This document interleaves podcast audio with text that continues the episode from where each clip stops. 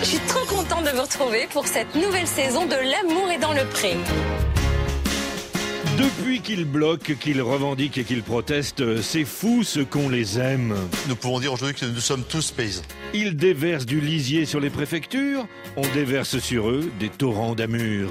Quand on aime la France, on soutient les agriculteurs. Nous avons le devoir, le devoir de sauver nos agriculteurs. Il faut réagir, il faut aider nos agriculteurs. Soutenez-les, aidez-les. D'habitude, on n'en a pas peur des agriculteurs, mais là, ils ont sorti les tracteurs. Paysans, paysannes. Alors, c'est la révolte des tracteurs. Ils ont totalement raison. Je les laisse faire. Je suis habitué au coup de sang et légitime de ceux qui souffrent. D'ordinaire, on les méprise un peu, mais là, c'est concours de bisous aux bouseux. Opération calinothérapie. La réalité, c'est qu'on a besoin de nos agriculteurs. Avant le siège annoncé de Paris ce lundi, le Premier ministre enchaîne les déclarations d'amour. Personne ne sait mieux que vous comment faire votre métier au mieux. Oui, je vous aime. Gabriel Attal, expert en séduction.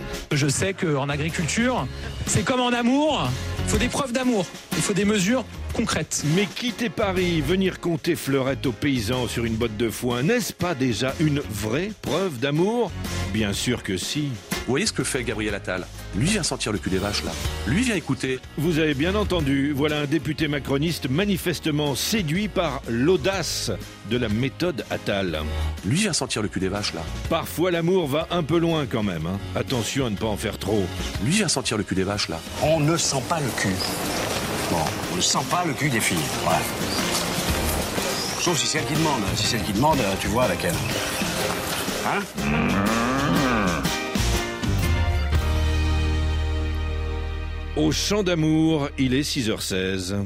L'amour Oui, l'amour, évidemment. Feu et flamme pendant six mois, et cendre pendant 30 ans. Moi aussi, j'ai connu l'amour.